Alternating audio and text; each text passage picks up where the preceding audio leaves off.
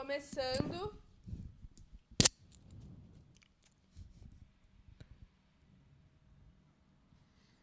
Eu prefiro você com esse óculos. Ah, você prefere eu com esse óculos, tipo. É, não dá pra ver suas rugas.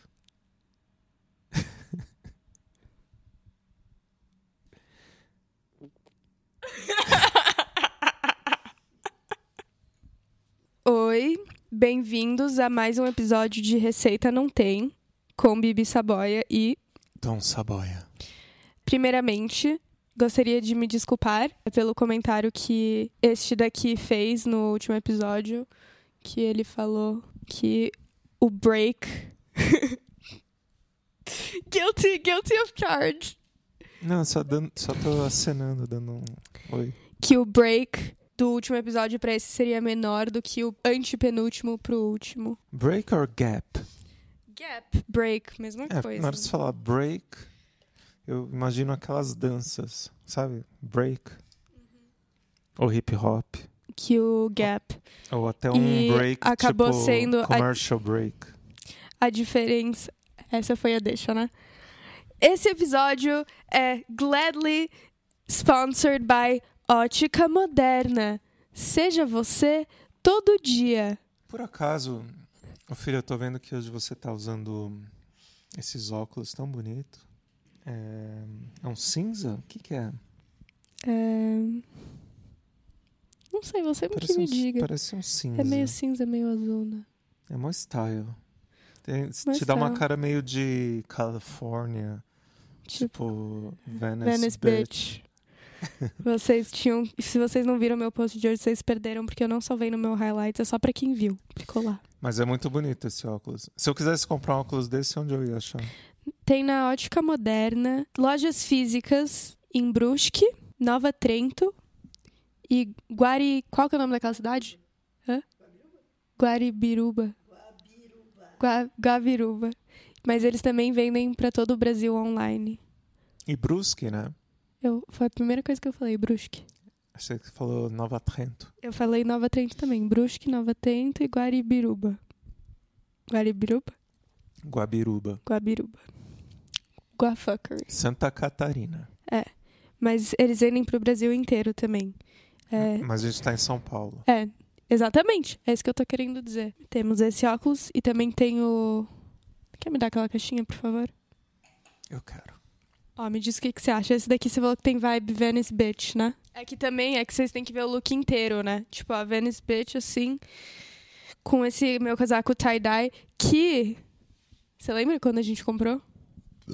Não. Foi em uma lojinha lá em Deerfield. Ou Fort Lauderdale, porque é de Fort Lauderdale. Ah, For Mas- Lauderdale Beach. É. Quando eu tinha, tipo, 10 anos. Ah, foi antes da gente morar lá? Muito antes. Nossa. Uma das primeiras vezes que eu fui para os Estados Unidos. E serve perfeitamente. Você não cresceu muito, né? Não. Ah, foi lá. Ah, eu lembro. Até se era na commercial com a. Não é nem a A1A, era mais próximo ainda. Essa pra mim é a vibes Janis. Joplin. É, Janis Joplin de luxo. Eu não sei o que é James Joplin. Esse é foda também, né? Uhum. Esse é tipo. High level. Só que esse eu acho que eu tenho que mandar ajustar porque ele tá um pouco torto em mim. Não é culpa do óculos, não é culpa da ótica moderna, é o culpa da minha óculos tá cara. reto. É a minha cara que tá torta, exatamente. Quer falar das suas aventuras recentes? Tá, então minhas aventuras recentes. Porque a última vez que a gente fez, a gente ainda tava nos Estados Unidos, né? Não, a gente tava. Foi depois que a gente fez aquele podcast Mas que a gente, saiu tava. do Vinduque. Mas a gente tava morando aqui já ou não? Sim. Já? Sim. Foi depois, um pouco antes da minha reunião com o SAF. Ah, é? Ah, é. Rolou um podcast? Rolou. Não lembro. É, porque aquele podcast foi meio. A gente tava de fogo. Então me conta. Então, das minhas aventuras, é, É. isso que você quer saber. Sim. Então, agora eu posso falar porque hum, as coisas estão mais con- concretizadas. É, hum, eu estou.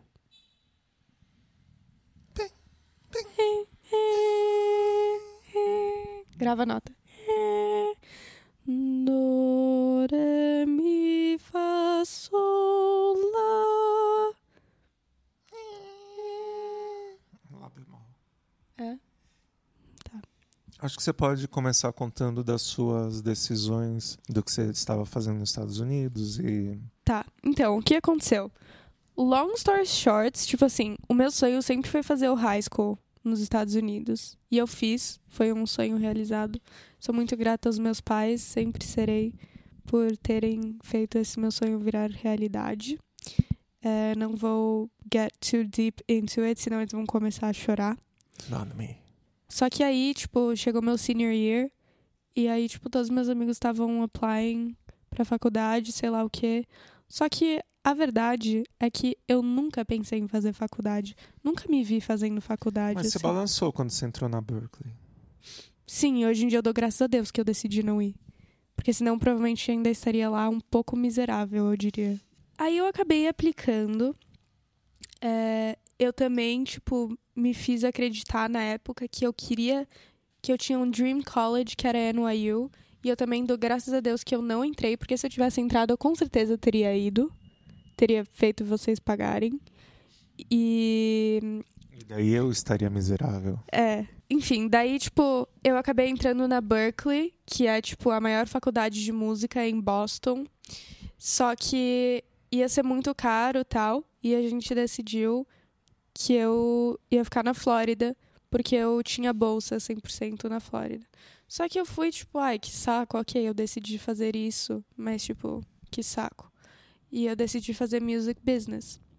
Daí eu tava na FAU, que é em Boca Raton, a faculdade. Ahn, eu fiz um ano de music business. Foi uma bosta. Eu sou grata pelas pessoas que eu conheci, até pela música que eu fiz com os meus amigos tal.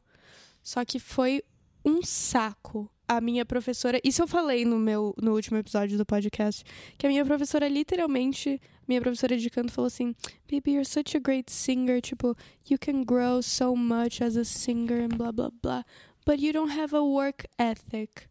E eu olhei pra cara dela e falei: "É verdade." Porque era isso. Naquele momento eu já tava tipo, "Pff, eu tô fazendo the bare minimum, sabe? Mas eu E- posso fazer uma observação? Sim, que I grew a lot as a singer. Então, você, com pouca vontade, sem gostar e etc., né, acho que foi o momento que você mais desenvolveu tecnicamente. Na, Sim. vo- no técnica vocal. E justamente com essa professora que era super exigente e que você estava fazendo o bare minimum. Então, imagina se você tivesse 100% dedicada, tipo, I'm an Olympic Singer. athlete. at- athlete. Athlete. uh, but singer, and I'm gonna make my vocal cords go like Crazy as fuck. like jump Cut. 10,000 miles. Você se aplicou. Tipo assim, eu posso dizer para os ouvintes que a Bibi sempre foi uma pessoa séria. Então, mesmo sem estar com vontade, ela estava fazendo tudo bem feito, que é uma grande coisa. Mas o resultado foi muito grande. Aham. E isso daí foi muito positivo. Às vezes as coisas acontecem pra gente e a gente não tá gostando, mas mas está sendo positivo pra nossa vida. Não, exato. No tanto que tudo, todas as minhas as decisões que eu tomei, tipo, nesse período, foram um timing perfeito. Só que, basicamente, a minha verdade sempre foi: ah, eu vou ser. Eu sou cantora, eu sou artista. Nananana. Aí, quando acabou o high school, comecei a pensar: meu, esse é o tempo perfeito pra eu focar 100% nisso. E aí eu falei com os meus pais, a gente sempre teve essa essa ideia, essa opção, tal, mas meio que não sabia como ia fazer. Foi uma junção de várias coisas, ao mesmo tempo é o caminhão de lixo. Ao mesmo tempo que tipo a minha mãe teve que voltar para Joinville para ajudar lá no consultório, você também por causa do vovô, tal. E aí eu tava mudando o ano da faculdade. Aí chegou só uma hora, tipo, no final do meu segundo semestre, vocês olharam pra mim e falaram: Meu, você tem que decidir, porque a gente tá vendo passagem, sei lá o quê. E eu falei assim: Eu não sei, pra falar a verdade, eu tô começando a me cos- acostumar, tá ficando meu ponto de conforto. Tipo, a faculdade não tá tão ruim assim. A mamãe olhou pra mim e falou assim: Bom, só você sabe o que, seus, os, que o seu coração sempre quis. Eu falei: É verdade. E ela, e eu digo, e ainda. Como que é? E eu digo outra. Como que é? Como fala? E ainda digo, E ainda digo: quanto mais velha você ficar, mais medo você vai ter. Daí eu. É verdade. Eu vou tomar essa decisão com medo agora. Vamos comprar minha passagem pro Brasil agora. Daí a gente comprou e eu vim. E teve uma professora que também te Sim. deu uma. Um Pra- conselho desse que ela falou: ah, a faculdade vai estar aqui para sempre. Sim, foi essa. Foi essa mesmo. Então, você vê, ela no fim, no fundo, no fundo, tipo, ela tava te testando, ver o que você realmente quer. Porque ela, sab ela sabia, via o teu potencial e talento. Obviamente, para ela era, seria interessante ter você como uma aluna dela, porque teria um resultado para ela como professora. Mas ela foi honesta de dizer para sua vida. Sim, é verdade. Ela falou, tipo, it hurts me, tipo, to lose you, sei lá o quê. Mas essa é a minha opinião. Assim como o Chantilly que você falou, ah, ah, ele não respondeu tal, mas ele também. é, a gente falou com um monte de gente né, do, do meio e tal. E tava, tava todo mundo tipo, ah, meu, Brasil, você sabe como que é, não sei o quê, né, negócio perdido, né? Ele falou, meu, se ela quer, eu não vou falar como empresário, eu vou falar como um pai ou, né, ou um amigo. Se você tem uma vontade e nunca tentar, você vai passar o resto da vida imaginando como teria sido se não tentasse. Sim, o Mr. Amy falou a mesma coisa. Que enquanto eu tava tomando a decisão, eu fui conversar com meu professor de coral do high school. E ele falou exatamente isso. Então estou aqui e agora eu dou graças a Deus. Então, resolve- é, resumindo, você voltou para o Brasil para trabalhar e se dedicar à sua carreira, certo? Certo. De cantora De cantora e artista. e artista. Então, conte. Aí eu vim. Eu mandei uma mensagem pro presidente da Warner e a gente marcou um café da manhã. Foram várias coisas até virar um café da manhã em São Paulo. Aí ehm, a gente sentou pra conversar e aí ele falou assim: Então, Bibi, você tá aqui de férias, sei lá o quê? Eu falei: Não, eu vim pro Brasil pra focar na minha carreira e eu espero fazer isso ao seu lado. Eu quero muito fazer isso ao seu lado. Aí eu falei assim, assim, quero muito fazer isso ao seu lado. Aí, enfim, a gente conversou por horas e horas e ele me colocou em contato com o Hands, a.k.a. Mãozinha, que é um also super produtor musical. Also, só pra dar referência, foi ele que começou a carreira da Anitta, Ludmilla e tal. Só para dar referência, eu que comecei a carreira da Bibi Saboia. Exato. Ouch. Enfim. E eu tô trabalhando com ele agora. Daí eu fui pro Rio algumas, várias vezes já. Continuarei indo. Eu assinei com o selo dele, que se chama High Level, que também é junto com a Warner, então eu ainda estou com a Warner. Posso fazer um parênteses? Ah, Sabe o que é muito engraçado? ah. O meu ex-sócio, que é o Vidal, Trabalha com a Luísa Sonza. Não era qual que é o ditado dele? Alto nível. Vidal alto nível. Todo mundo fala alto nível, ele alto nível. E daí o selo que você assinou é high level. Sim. Ok, era um parênteses. Ok. Pode continuar. O Vidal podia me apresentar pra Luísa Sonza, né? Eu acho que eu me daria super bem com ela. Hoje mesmo ele viu o, o, o meu post Que eu fiz no celular que dele. você hackeou meu, meu celular. Como que é que eu falei antes? Hijacked. É, you hijacked my cell phone. E daí postou um, um post sem eu saber. Ele foi a única pessoa que curtiu. Então você pode aproveitar o ensejo e falar: Ricardinho, me apresenta a Lulu. Tá bom, vou falar.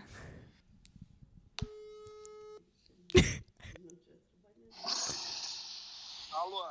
Alto nível! E aí, guria? Tudo bem? Como é que tá? Tudo na paz. Alto nível! que maneiro! Que maneiro! Você tá no Brasil? Tô, eu tô em São Paulo.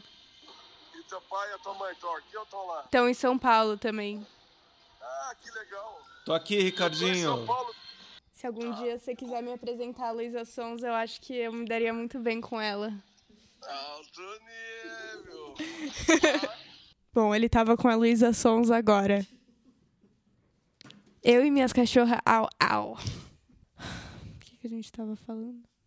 Alto nível, high level. É, E o selo do Mãozinha chama-se high, level.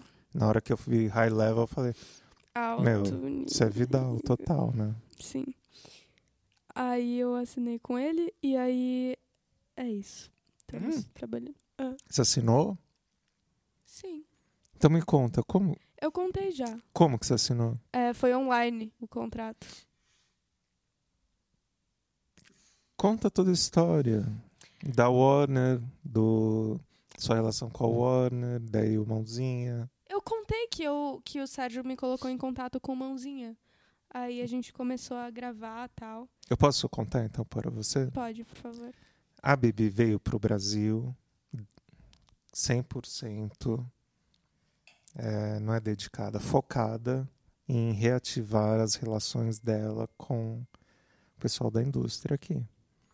E ela tem, ela já foi artista da Warner e é distribuída pela Warner. Daí ela falou: Estou aqui para Mas eu falei isso já, pro meu para dar o- um punch na minha carreira tal estou aqui para isso com o Sérgio que é o presidente Eu falei former- isso já. president daí ele falou vamos Ele pode falar que é forma. vamos fazer etc te apresentou pro mãozinha começaram a gravar o mãozinha inclusive achando que estava gravando para o Warner Sim, o Sérgio meteu ele numa furada zoeira. Daí tem até que você me mostrou a mensagem. Aí, mãozinha, Bibi, segue em frente, vai, tô aqui, eu dei amém. É, Minha eu lembro. bênção. Eu tava saindo de uma aula de spinning aqui em São Paulo, daí eu recebi uma mensagem do Mãozinha, e aí, tipo, dois minutos depois eu recebi um áudio do Sérgio. Aí eu- o s- áudio do Sérgio, ele assim... Bibi, Mãozinha, tô encaminhando esse áudio pra vocês dois. Inclusive, até quando eu fui pro Rio, é, o Mãozinha tava falando comigo desse áudio, ele assim, parece que a gente tava levando uma bronca, né? Engraçado. Então, daí gravaram a música, ficou pronta, ficou dentro dos, do objetivo. Daí, tá, Sérgio, e agora? O que a gente faz? Daí ele virou, mãozinha. Porque daí o mãozinha sai on, on the side, né? Tipo, side note. Ele tava abrindo o selo dele nesse mesmo momento Pela Warner. pela, que vai ser distribuído pela Warner, que chama High Level. Daí toda a história que o Vidal alto nível. Daí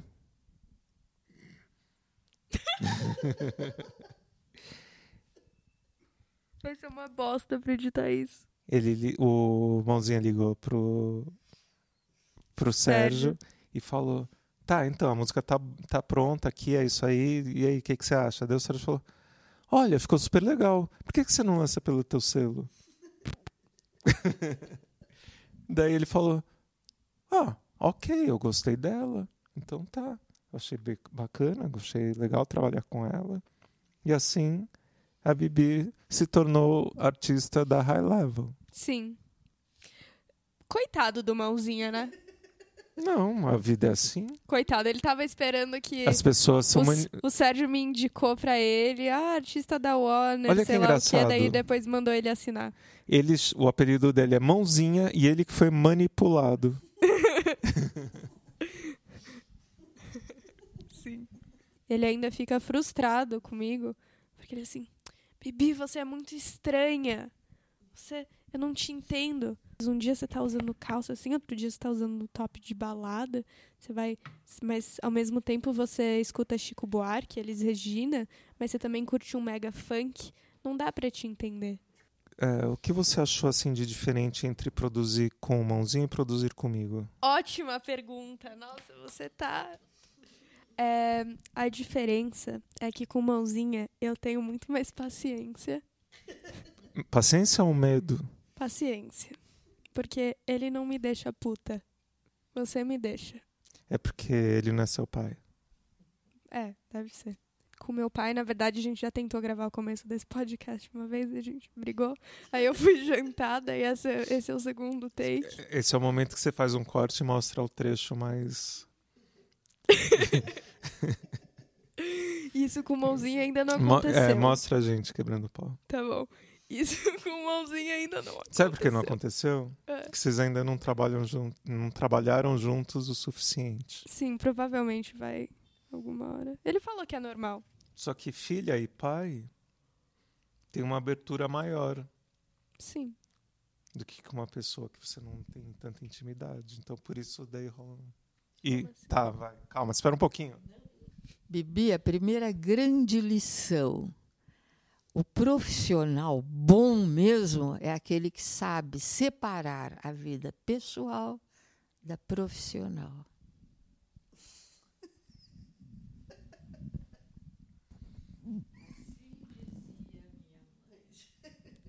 Olha, vocês não têm noção da profundidade dessas palavras, porque foram inspiradas pela minha avó, que é a matriarca da minha mãe, que é a matriarca da Bibi nesse momento, em que a avó da Bibi, minha mãe, Alice, é a iniciadora Sim, disso de- tudo. disso tudo, musicalmente. Por- Inclusive da primeira. Por- Do primeiro verso da minha música que vai ser lançada pela High Inclusive isso, ela, além de tudo, é coautora do novo single da Bibi e ela que trouxe toda a inspiração musical para nossa família.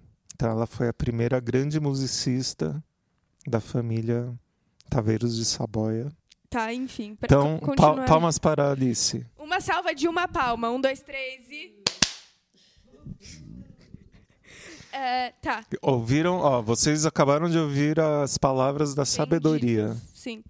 Aí, pra só terminar de responder, uma coisa muito interessante que eu achei quando eu tava trabalhando com mãozinha é que eu não sei por que, que a gente briga tanto.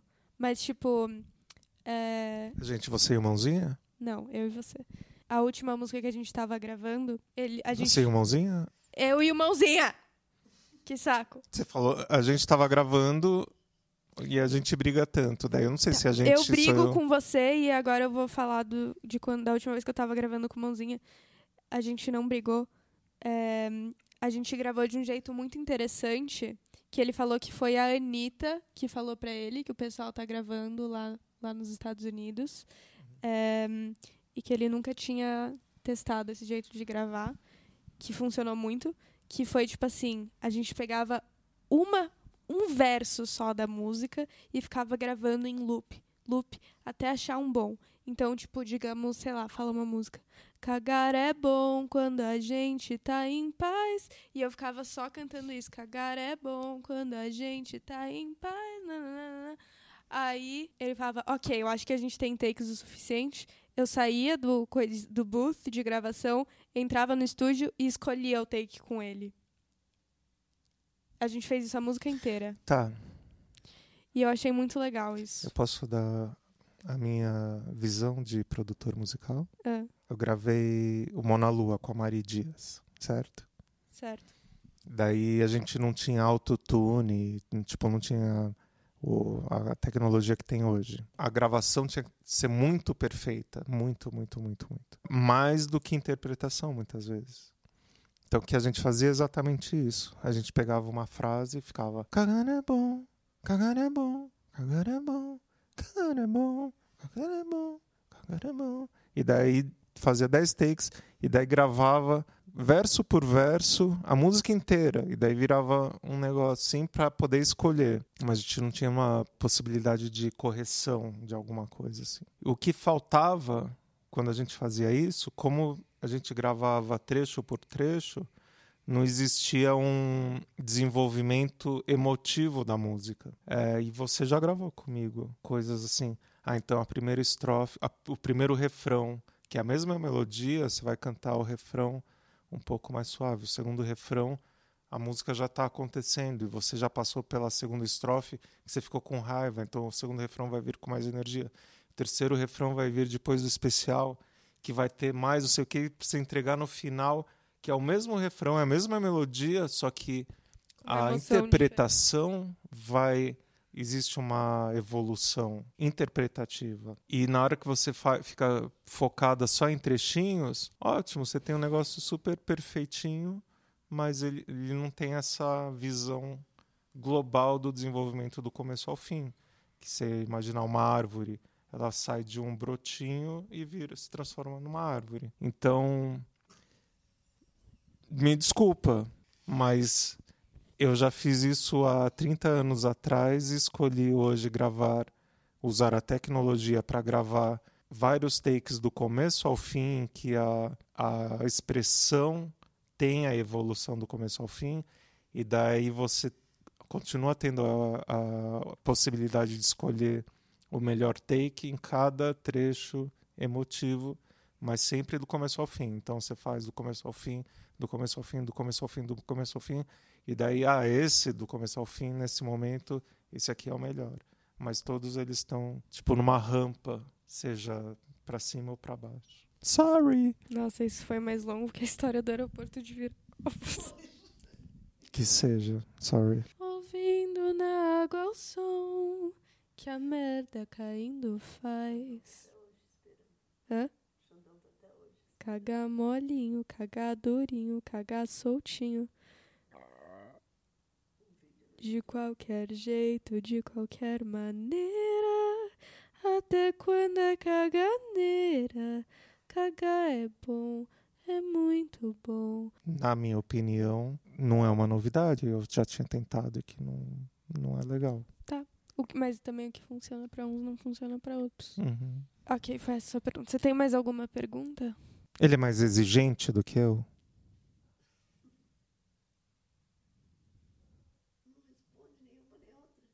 Eu tô pensando. Exigente? Não. Sim, mas também I give him less of a hard time. é, a verdade é que eu sou mais paciente com ele do que com você. Ok. Porque ele não é meu pai. Mas também, ok, o que você falou é verdade. Mas é que é diferente, é difícil. Porque a gente trabalha anos juntos. Eu sinto que depois de eu tiver. Depois que eu estiver trabalhando anos com mãozinha, vai ser assim também um pouco. Várias coisas já estão mudando entre eu e ele. Você vai conhecendo a pessoa mais, ficando mais amigo e tal. E aí você vai se soltando mais, sei lá. Então. Não vai começar. Daí você gravou um novo single. Como que foi? Como foi a composição? Como que foi o, desenvolvimento? Eu tenho bastante coisa pra falar sobre a composição e desenvolvimento, mas vou esperar pra falar sobre isso depois que a música for lançada, porque daí eu posso Sério? entrar mais em detalhes, sim. Ok. Tem mais alguma coisa que você quer dizer? Foi baseado em uma história real, essas duas músicas? Não sei, vai ficar no ar. A primeira eu sei que foi. Sabia que a primeira foi uma música que a gente fez? Ah, tem aquilo A também, gente estava mas no Brasil também. antes de ir para os Estados Unidos. Sim, eu lembro que a gente escreveu. Mas a outra parte. Porque o negócio da. Hum, hum, que eu não vou falar porque quando lançar esse podcast ainda a música não vai ter sido lançada. Tem coisas que eu escrevi que são recentes. Então Sim. foi uma mistura, na verdade, de coisas. Mas o embrião dessa música foi feito há uns seis anos atrás, né? Não. Eu acho Sim, que eu a gente não tinha ido nos pros Estados Estados Unidos. Tava nos Estados Unidos já? Sim. Porque não era em inglês, no running back. É verdade. É, então, a música chamava No Running Back. E como que é Será agora? que eu posso falar isso? Eu vou colocar um blip. Então, daí essa, essas coisas de composição eu acho muito legal, porque você faz uma composição e ela tá lá. Um grande exemplo é a. Sabe quem eu tô falando? Lola. Nada a ver. Eu ia falar da Kate Bush, Ah, sim. que ela gravou um- uma música que fez um sucesso ok há 40 anos atrás. Um sucesso, sim, ok. Ok. Daí, depois de 40 anos, resolveram botar a música no Stranger Things. E daí foi a música mais tocada no ano. Tipo, Sim. quem imaginava que depois de 40 anos Sim. ia ser. Ela ganhou mais dinheiro do- com a música do que Bom, espero que Ganhou na carreira inteira. a hum, Dolly Parton também. Jolene, Jolene. Nessa, então, mas a. Como que é? Sim. A música da Dolly Parton que fez sucesso com a Whitney Houston. Always. Tá, mas outra coisa, antes que eu esqueça de falar, que a gente tava falando do processo de gravação e sei lá o que. Antes que me cancelem, tá? Eu já vou falar. I'm gonna put it out there. Trabalhando assim, com. isso? Os seus intrusive thoughts ganharam. Trabalhando assim com. é, fazer um negócio mais comercial e tal eu tive que fazer um sotaque neutro, que eles chamam de neutro, que é meio carioca. Meio não. Sotaque carioca. Tá meio brusque. Deve ter vindo do mesmo, da mesma raiz. Só que eu só tô falando porque tá todo mundo zoando da Jade Picon, que é paulistana, que tá fazendo uma novela na Globo que ela também tem que fazer esse sotaque carioca. Então eu sei que se eu virar meme, ok, eu, eu te entendo, Jade Picon.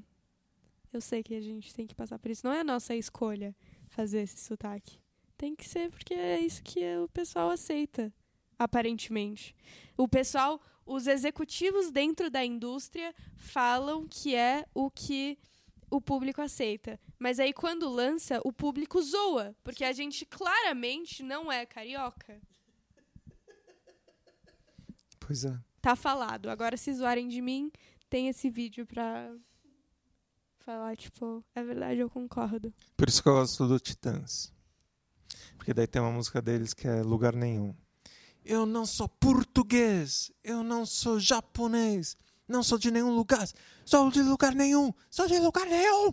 Nenhuma pátria me pariu. Eu não tô nem ali. É, mas eu pra chegar nesse ponto. eu não tô nem aqui. fazer. E ele fala com sotaque bem de paulistano É? que eles são. Eu não tô nem aqui. Eu não tô nem ali. Nem aqui. Eu não tô nem aqui. Bom, só tenho uma coisa a dizer. Sempre que eu vou pro Rio, todo mundo fala assim, paulistana? Ó, então assim, ó, desse podcast fica a minha dica. Ouçam Titãs, Lugar Nenhum, obra-prima do rock nacional. Sabe o que é uma obra-prima do rock nacional?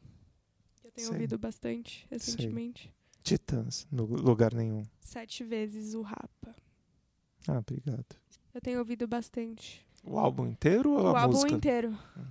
Até porque não tem música sete vezes. Tem aqui. a, a gravadora fez o favor de botar é, Em Busca do Porrão 2. Mas aquela não música era pra ser, era pra ser chama vezes. sete vezes? é? Sério? Então por que que eles colocaram em busca do porrão dois? Go figure. A estagiária, no- na ocasião, digitou errado e mandou pro Spotify. Não acredito. Aham. Daí por isso que eu sou seu filho. Eu sou seu filho do jeito que eu sou. E é engraçado que eu falei assim pra você. Não tem sete vezes. O que eu gosto muito daquele álbum é Meu Mundo é o Barro. Eu amava essa música desde que eu era pequena. E também Farpa Cortante. Farpa Cortante e Monstro Invisível. Só que Monstro Invisível, versão ao vivo, lá de cima do palco. Que ele falava. Agora, sabe quem é a maior curadora e protetora das obras do seu pai? Sua avó. Tem coisas que nem eu tenho que a sua avó tem aqui guardado. Então, nisso eu vou lá buscar. Inclusive sua filha. É, in- inclusive, nossa, agora você foi longe. Você vê como eu sou um zero à esquerda. Nem minha filha eu consigo guardar.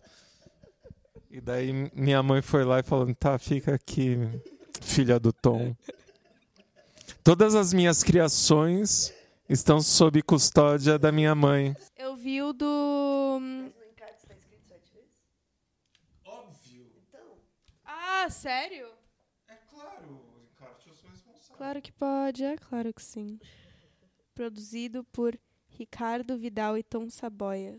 Alto nível. Esse álbum é muito bom, pai. Parabéns. O Meu Mundo é o Barro. Começa. a- o começo da música é muito bom. É, é um puta reggae.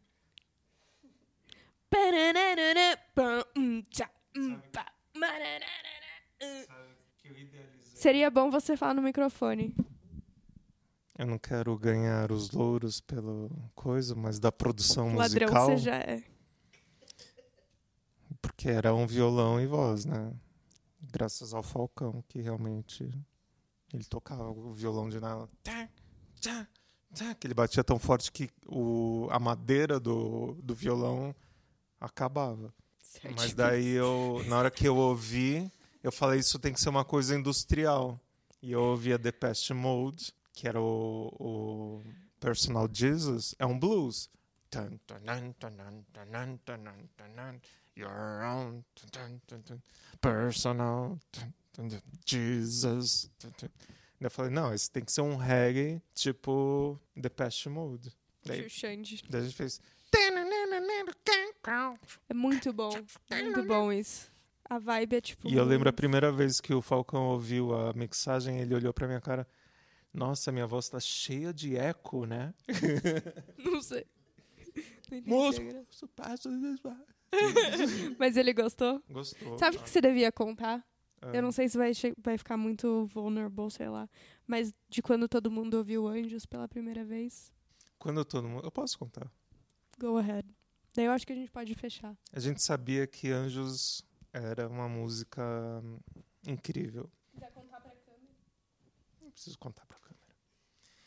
Daí a gente foi lá, produziu e tal, e daí a gente sabia que também a produção não podia ser qualquer coisa, tinha que ser uma coisa especial. Então, até a gente poder apresentar, é o que todo mundo ouve hoje, mas foi um longo processo. E daí a gente foi na Toca do Bandido, que era o estúdio do Tom Capone. As pessoas falam, ah, o Tom Saboia conheço. Tem o Marcelo Saboia e o Tom Capone. Os dois são muito famosos.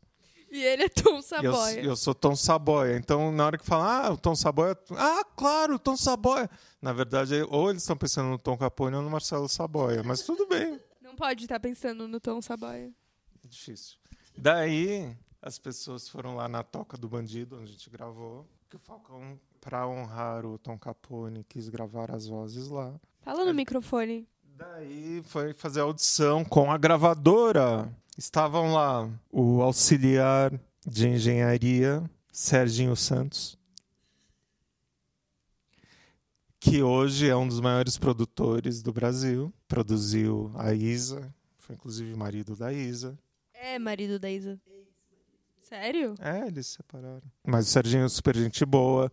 E que inclusive me apresentou para Fernanda Abreu, etc. Sérgio Afonso, Wagner Viana. O Wagner Viana, que é o A&R da, da Warner, ele tinha uma banda junto com o Tom Capone. Daí o Tom Capone entrou na Warner, virou diretor artístico da Warner.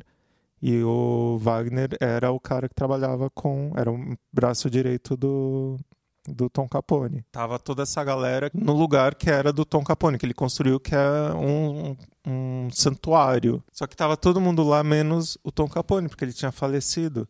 E daí eu tinha uma carga porque eu estava no lugar do Tom Capone, porque o Tom Capone foi o grande produtor do Rapa.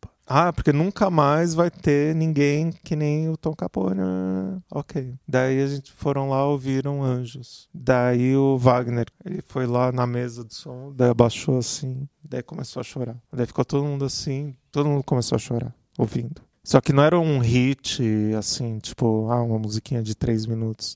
Tinha tipo sete minutos. Sete minutos e meio. E daí a música ia, ia, ia, ia, ia, e as pessoas iam lá e entrava e não sei o que, as pessoas, eu não acredito, eu não acredito no que eu tô ouvindo, eu não tô, não, não tô acreditando.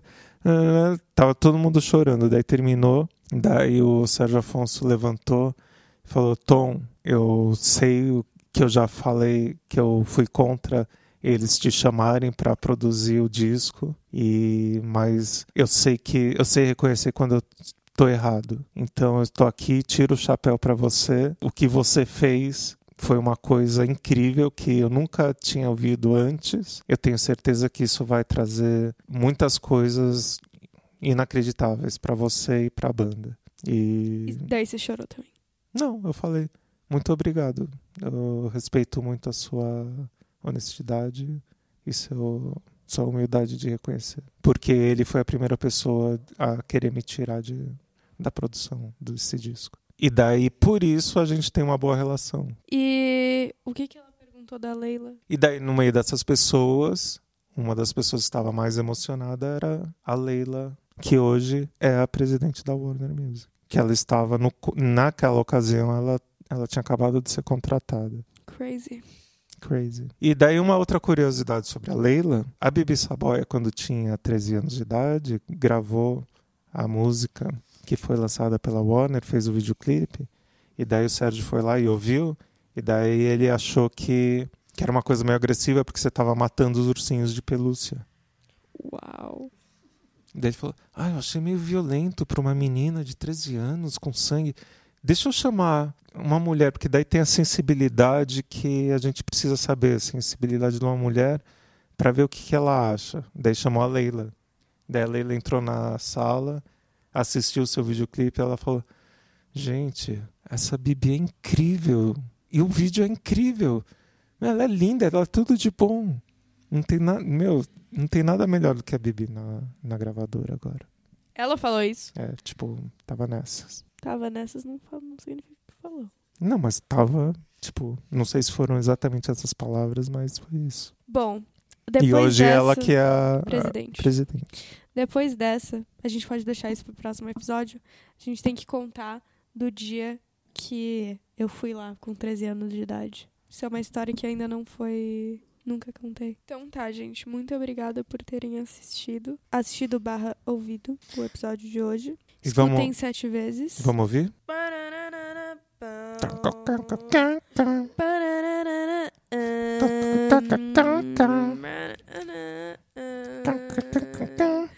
Moço, moço, peço licença, eu sou novo aqui, que não tenho trabalho nem graça. Eu sou novo aqui, que não tenho trabalho nem graça. Eu sou novo aqui, sou novo aqui. Sou novo aqui, eu tenho fé, fé. Um dia vai ouvir falar de um cara que nasceu num Zé. Não é noticiário de jornal, não é poser. Não é noticiário de jornal, não é. É, é, é, é. Sou quase um cara. Não tenho cor nem padrinho. Nasci no mundo, eu sou sozinho. Não tenho vexa, não tenho rocha, não tenho. Tentei ser crente, mas meu Cristo é diferente. A sombra dele é sem cruz, dele é sem cruz. No meio daquela luz, daquela luz. Vamos lá! Eu mandei o mundo aqui embaixo. Porque aqui receita não Eu me tem. sinto, mas hoje eu tô. Sabe o que é engraçado? Se vocês falarem qualquer música do Rapa pra eu cantar, eu provavelmente sei. Inclusive do hum, Nunca Tem Fim. Por que vocês perguntam? Porque eu passei a minha infância ouvindo meu pai produzir os dois álbuns no estúdio dele lá em Joinville e eu brincando lá, estudando. Sabe por quê? Receita não tem. Porque aqui Receita não tem. óticas modernas. Seja você todo dia.